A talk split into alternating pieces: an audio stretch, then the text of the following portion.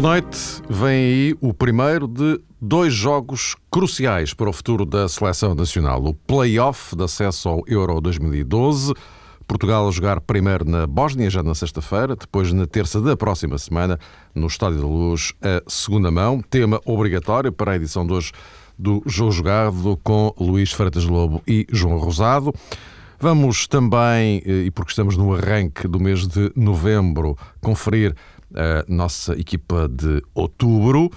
Mas antes, boa noite, meus caros. Eh, vamos ao pontapé noite, de saída, porque completadas 10 jornadas do campeonato, está encerrado, portanto, o primeiro terço. E, olhando para a classificação, o cenário é eh, animador do ponto de vista das expectativas ou do entusiasmo que um campeonato pode provocar.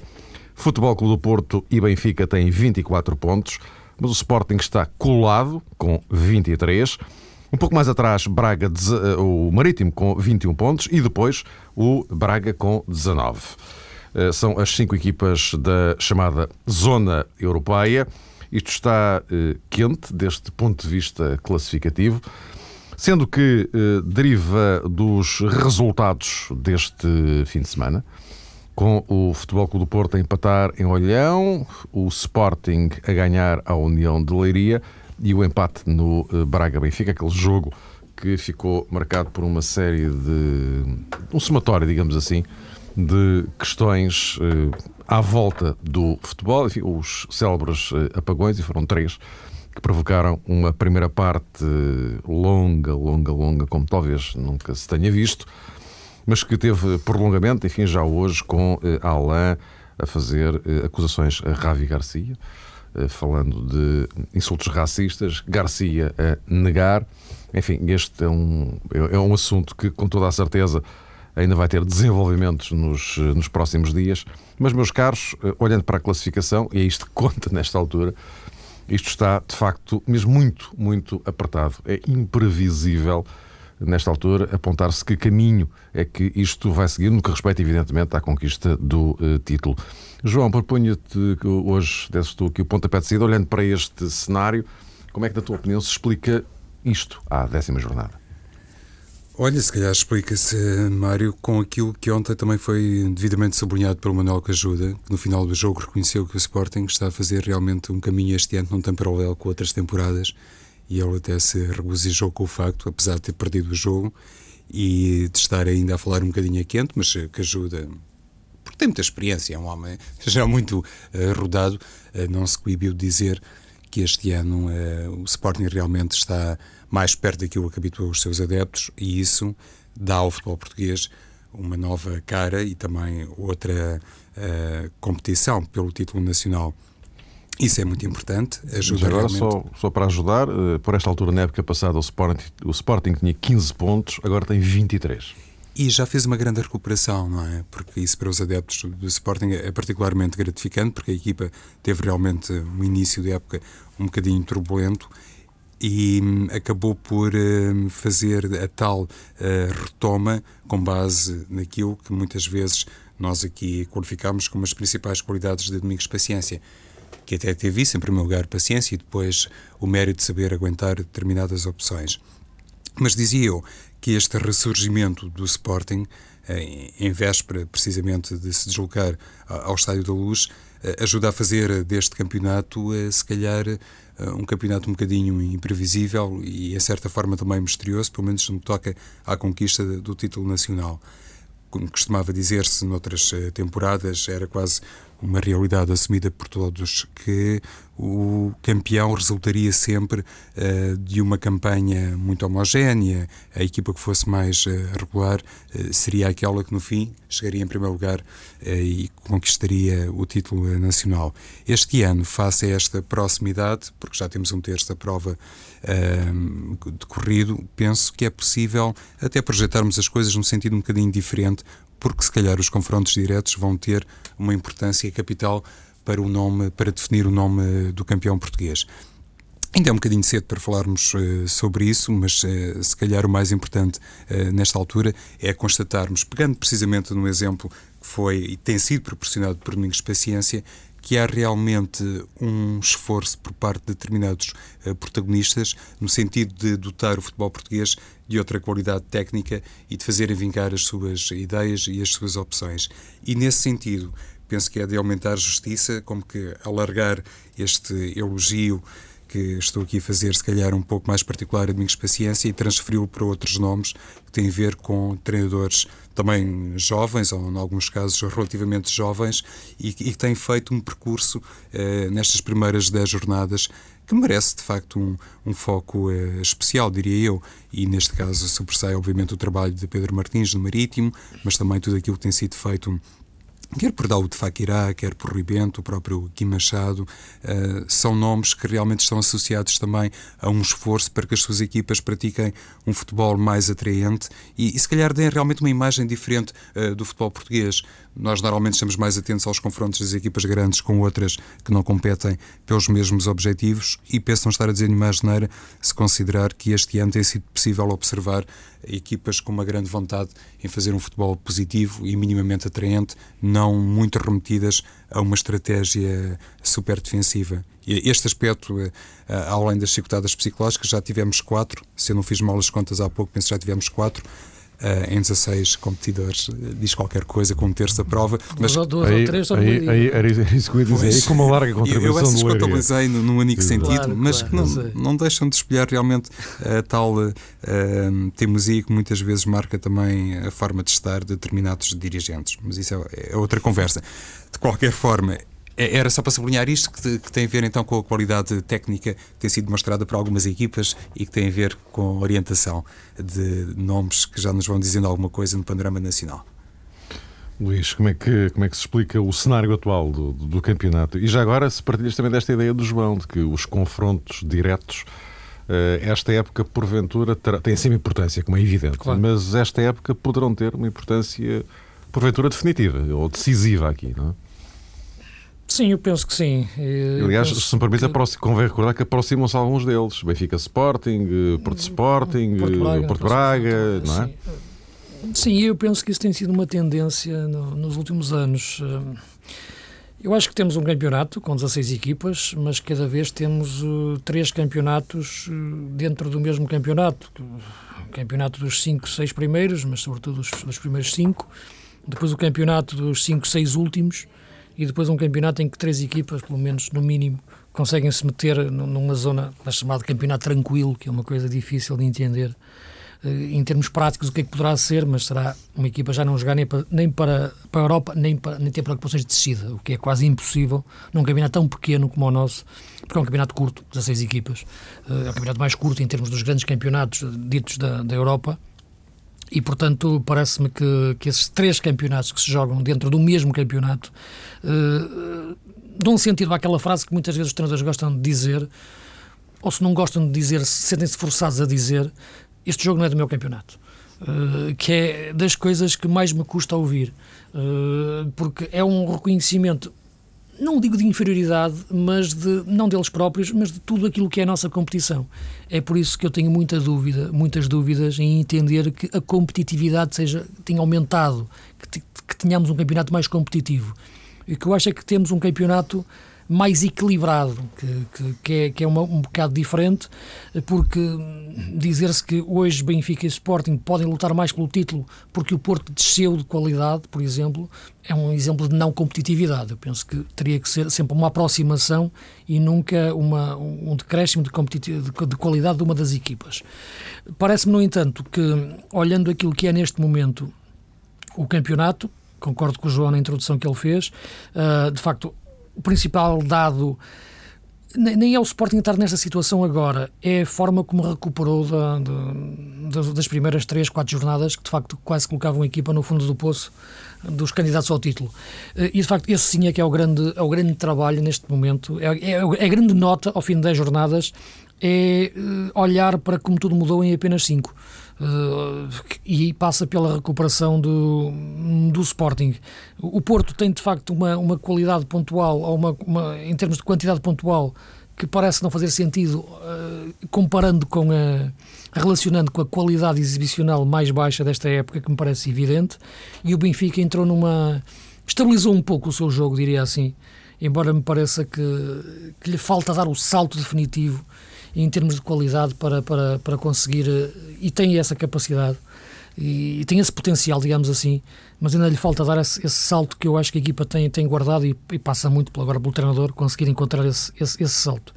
Uh, é este campeonato destas três equipas que me parece que, que, que se aproximaram, sobretudo por, pelo decréscimo do Porto em muitos momentos, uh, e a subida do Sport, enquanto o Benfica está mais estável, que marca este, esta, estas primeiras 10 jornadas.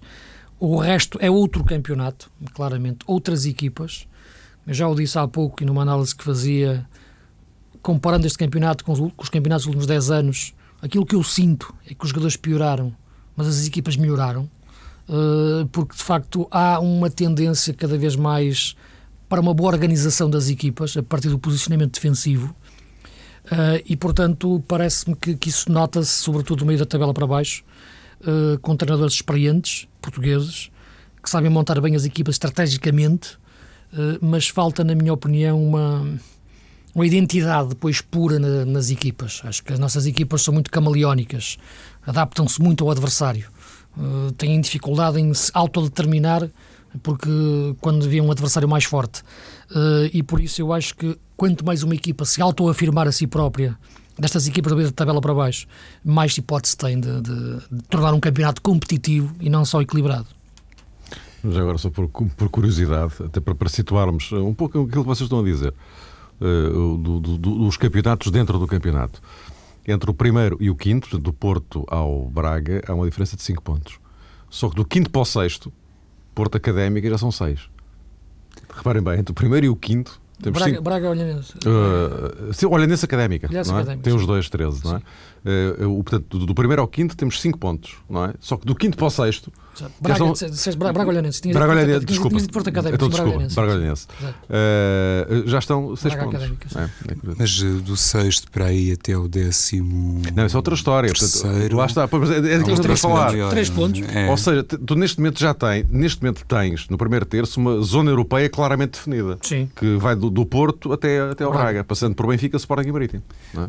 Mas pegando aquilo que o Luís disse a propósito da perda de qualidade digamos que individual que, que, é possível pressentir em algumas equipas. Minha opinião, não é? Sim, sim, Luís, não digo que isso é, é se calhar realmente o preço daquilo que sublinhaste, ou seja, de uma tentativa para pôr as equipas do ponto de vista defensivo mais eficazes, não é? Evidenciarem sempre respostas melhores a cada momento de jogo.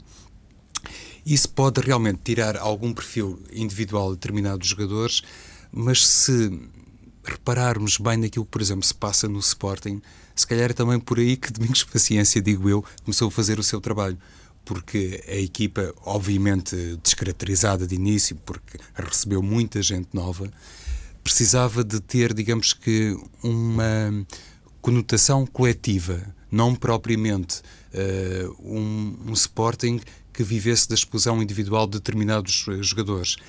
Ou seja, até mesmo neste caso, eh, que é um exemplo, se quisermos, eh, primário, porque estamos a falar de um clube grande, é possível detectar a tal preocupação em uh, edificar uma solidez defensiva que depois dá origem a uma equipa quase sempre mais pragmática, mas simultaneamente mais competente do ponto de vista de um futebol mais objetivo e que também resulta em qualquer coisa que possa depois fazer os adeptos sonhar com conquistas reais.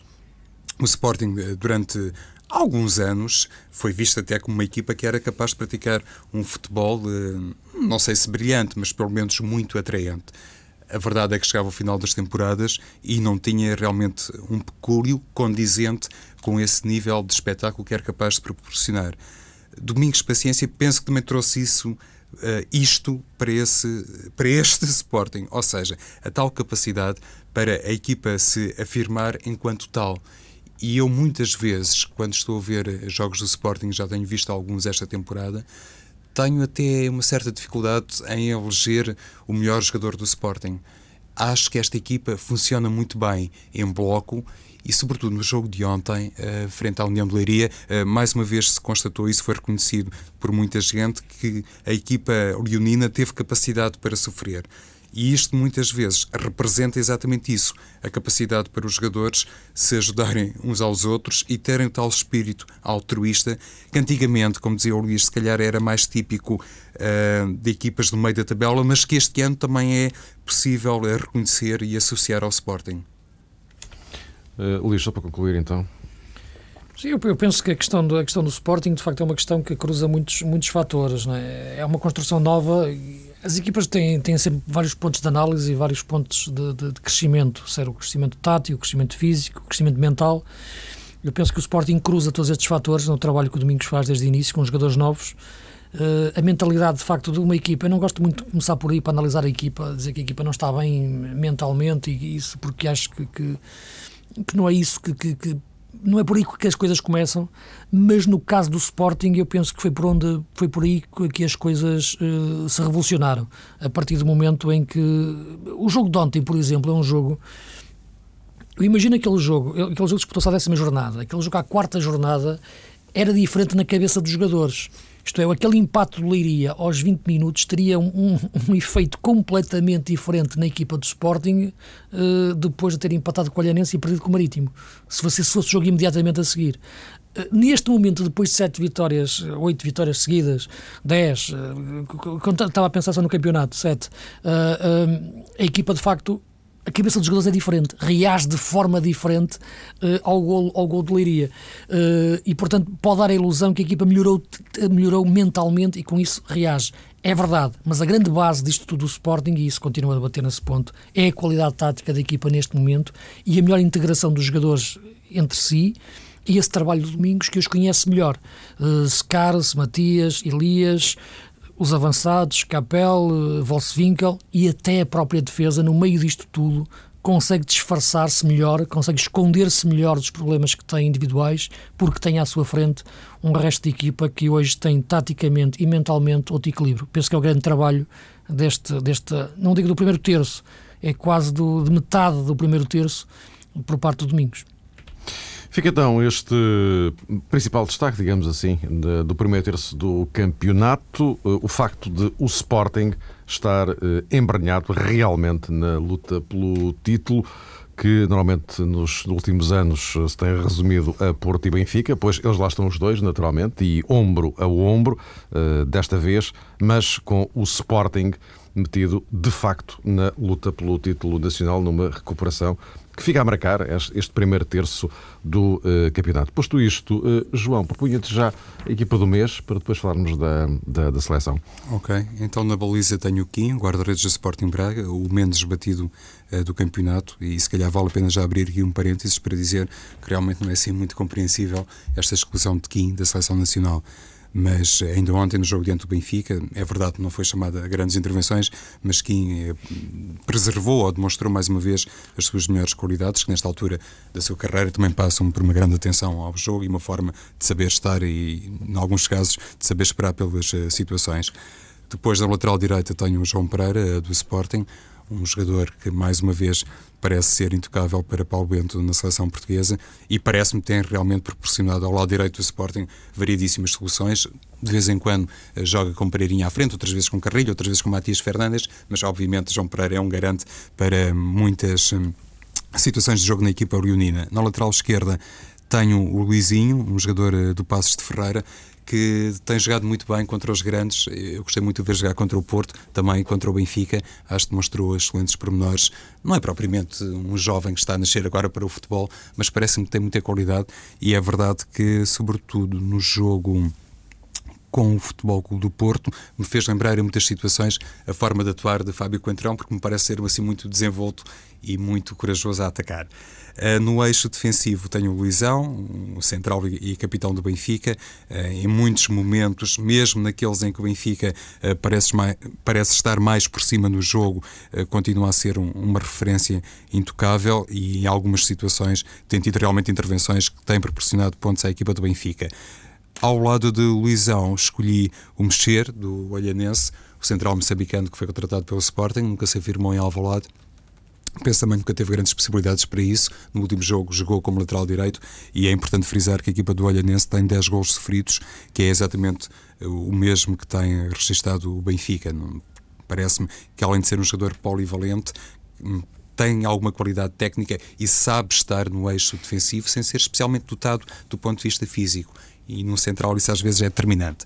No meio campo, três uh, jogadores, uh, três esquerdinos, porque estou a colocar aqui na posição 6 Oberdam do Marítimo, não é exatamente a, a sua a função, embora possa jogar nesse sítio e representa aqui esta colocação de Oberdan também um reconhecimento da grande carreira que está a fazer no plano uh, da Liga Sagres, a equipa treinada por Pedro Martins, ainda há pouco falávamos uh, sobre isso.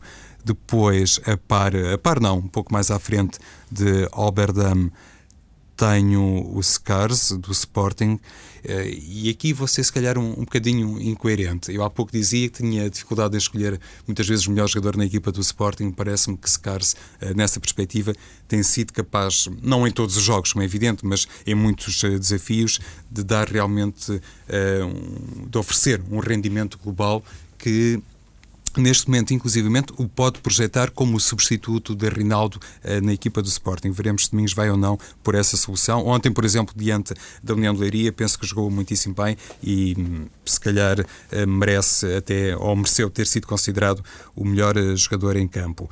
Ainda no meio campo, escolhi o, o Capel porque me parece também ter sido os jogadores eh, mais eh, vulcânicos na equipa leonina e jogando aqui mais como interior, que não é propriamente, eh, digamos que a posição predileta de Capel, ainda assim está aqui nesta equipa configurada desta maneira, de forma a suportar a presença de Capel no meu 11. À frente, três jogadores, no eixo atacante Ricky van Volswinkel, o segundo melhor marcador uh, do campeonato, a grande referência ofensiva do Sporting. Se calhar, uh, penso que já disse isto uma vez, vou repetir-me, talvez o único jogador insubstituível na equipa do Domingos Paciência e depois descaído para a faixa esquerda o Rodrigo Moreno, da equipa do Benfica, um jogador super talentoso que ainda por cima parece que tem uma relação muito feliz com a baliza. O exemplo último foi o jogo de Braga, mas tem vindo a destacar-se e tem vindo a confirmar aquilo que de alguma forma já se indiciava através do contributo no futebol espanhol e, e nas seleções. Um pouco mais descaído para a direita e perdoa-se realmente esta arrumação que do ponto de vista tático não é se calhar a mais feliz, mas um pouco mais descaído para a direita, o Babá do Marítimo, o melhor marcador do campeonato, um jogador que tem dado pontos à equipa e tem sido muito eficaz nas concretizações. Mais 11, Luís.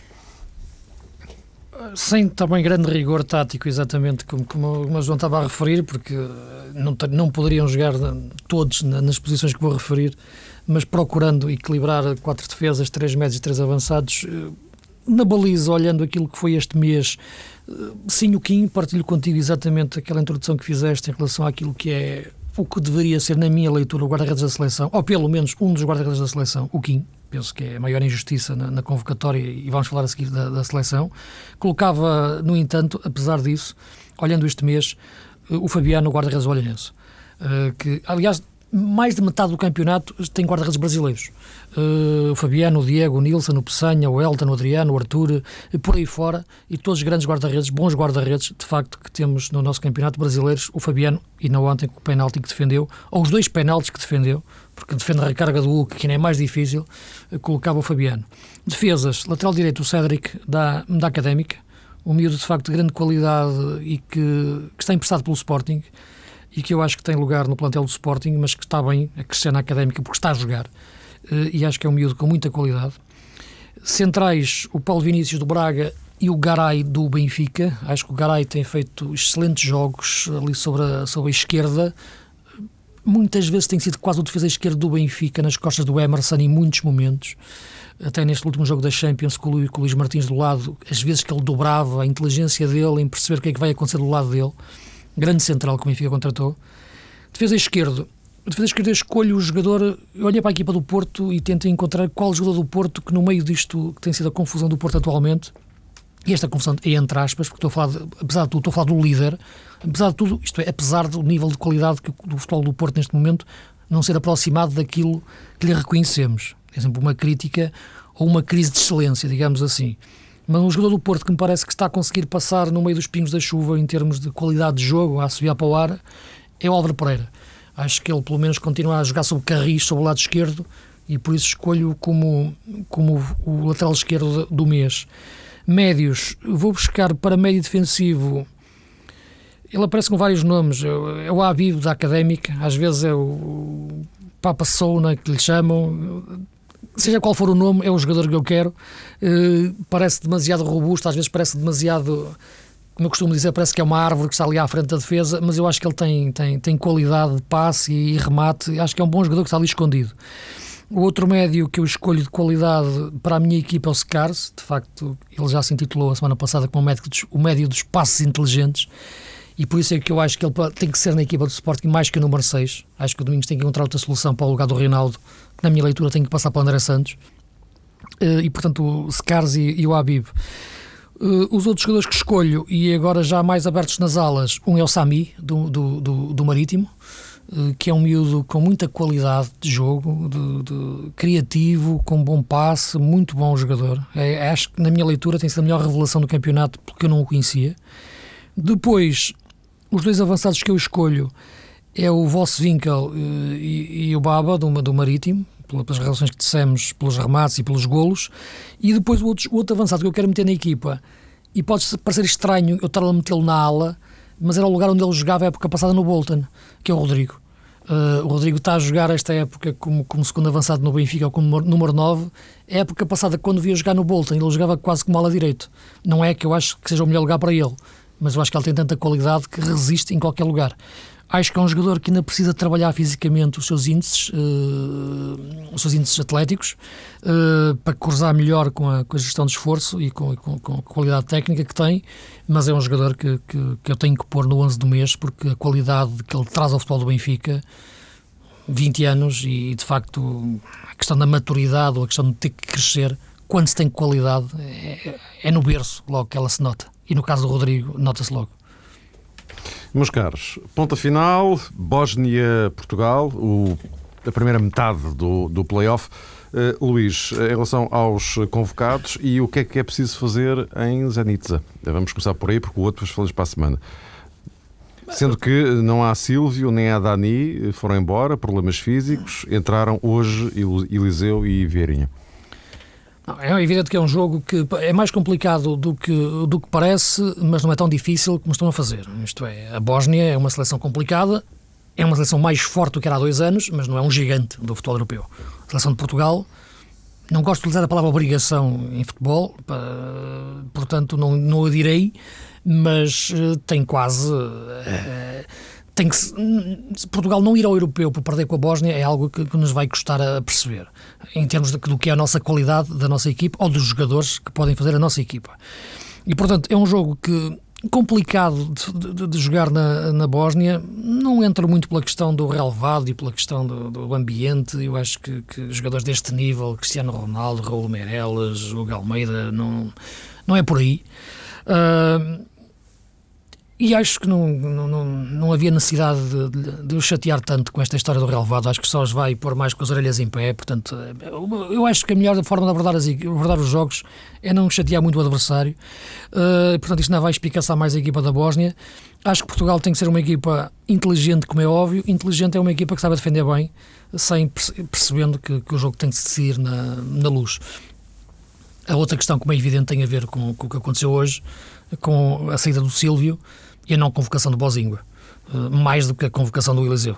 Penso que é algo que já se percebeu entre o Paulo Bento e o, e o há algo no meio que, que, que, faz com que o Paulo não queira convocar o jogador. Não acredito que seja critérios meramente desportivos. Enquanto ele só convocou o João Pereira e o, e o, e o, e o Silvio, eu entendi. Até porque eu acho que o Silvio, neste momento, está com uma pobologia, tem dificuldade em atingir os melhores níveis, mas é um excelente lateral. Compreendi. Agora, o Silvio não pode e vai chamar o Eliseu, não compreendo. Portanto, há aqui outra coisa que ultrapassa o critério desportivo, que eu posso entender que possa, que possa existir, mas que não acho que seja razão suficiente para o jogador não ser convocado, porque, por mais problemas que tenha, é uma seleção que está em causa e é um apuramento para o europeu que está, que está em cima da mesa. Seguindo as palavras uh, ditas antes por Paulo Bento, significa que Eliseu dá mais garantias do que Bozingua para o selecionador. É isto. João, estes dois pontos Pois, é, é assim, eu acho que finalmente Paulo Bento deu uma explicação minimamente plausível sobre o tema Bozingua, eh, sem que tivesse, digamos Sim. que, desvendado completamente o mistério. Eu estou de acordo com o Luís, é evidente que se passou qualquer coisa, mas o Paulo Bento já poderia ter dito isto há mais tempo, que era uma opção técnica e que existiam aqui outros parâmetros e outros critérios, não apenas de índole técnico-tática. E a partir daí já tinha arrumado o assunto há mais tempo, deixou isto arrastar-se até culminar nesta situação, mas penso que uh, talvez tenha posto aqui um ponto final uh, neste assunto. Já há pouco manifestei estranheza pela exclusão de Kim, ainda por cima Nuno Gomes uh, está chamado para a seleção. Uh, penso que o facto de ter aqui incluído no lote dos 23 um guarda-redes como Eduardo é um bocadinho contraditório face àquilo que sempre disse Paulo Bento relativamente aos critérios de chamada. Mas a seleção portuguesa precisa de paz, precisa, como disse o Luís, de ter a noção que o jogo da luz será porventura decisivo e parece-me que aquilo que consideramos já a propósito eh, das etapas finais na fase de qualificação se mantém como válido. Isto é, o meio-campo da seleção portuguesa é realmente a zona mais preocupante. Eu nem acho que seja a defesa, acho que no meio-campo eh, Paulo Bento está, hum, entre aspas, obrigado a dar titularidade a um jogador como Miguel Veloso, porque me parece que nem Ruben Micael, nem, nem Carlos Martins, agora já tem João Montinho a voltar um bocadinho àquilo que foi sempre uh, o rendimento de João Montinho, mas parece-me que Portugal deve equacionar o meio campo com Meireles, Miguel Veloso e, e João Montinho. E na frente, o, ponto de interrogação maior, se calhar, prende-se com a titularidade ou de Postiga ou do Hugo Almeida. No jogo em Zenit, se calhar um jogador como o Hugo Almeida é melhor, uh, dá outras garantias até nas situações uh, de bola parada, mas isso obviamente depende de Paulo Bento. O que gostaria aqui de sublinhar em último lugar, Mário, tem a ver com este sentido de família que me parece que Paulo Bento está a tentar recriar no balneário da seleção portuguesa, como que reeditando aquilo que foi muitas vezes uh, a matriz de Luís Filipe, Luís Filipe Scolari. Meus caros, voltamos a encontrar-nos na próxima segunda-feira, exatamente a meio deste playoff crucial. Até para a semana.